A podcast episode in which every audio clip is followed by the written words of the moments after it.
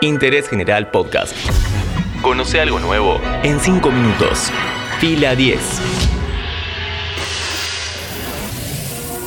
Bienvenidos y bienvenidas a un nuevo podcast original de interés general sobre cine y series. En el 2020 la cosa estuvo complicada para la industria audiovisual, sin cines, con pocos estrenos legales y prácticamente sin festivales.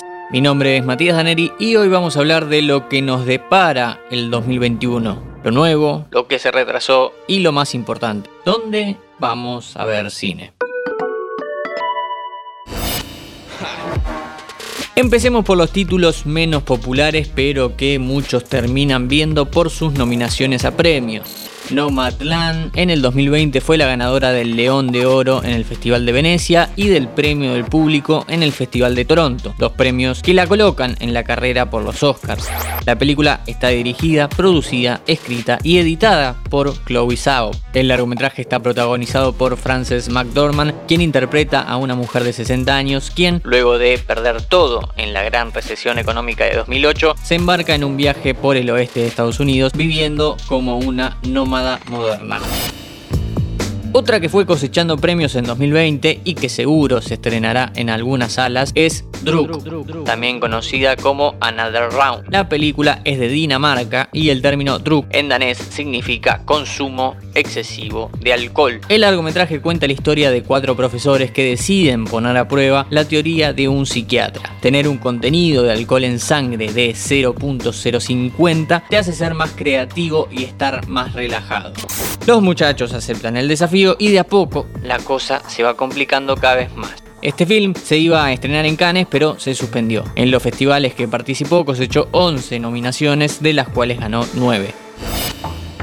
El afamado director Edgar Wright volverá al cine en 2021 con Last Night in Soho, a pesar de que el cineasta nos acostumbró a grandes comedias mezcladas con diversos géneros, esta vez llega con un thriller psicológico. Wright aseguró que es una película que tiene elementos de viajes en el tiempo y psicodelia. Hasta donde se sabe, cuenta la historia de una chica que viaja a la década de los 60 a conocer a uno de sus ídolos, pero se encuentra en una ciudad de Londres mucho más sombría de lo que esperaba. Estará protagonizada por Anya Taylor Joy, a quien seguro viste en la serie Gambito de Dama. En el 2021 también vuelve Steven Spielberg con una remake de West Side Story, un clásico del cine, un musical aclamado durante décadas y que ahora tendrá otra versión en manos confiables. En las manos que no tenés que confiar es en la de Michael Myers, el mítico asesino. Vuelve en Halloween Kills, continuación inmediata de Halloween 2018 y último escalón antes del final de la saga en 2022.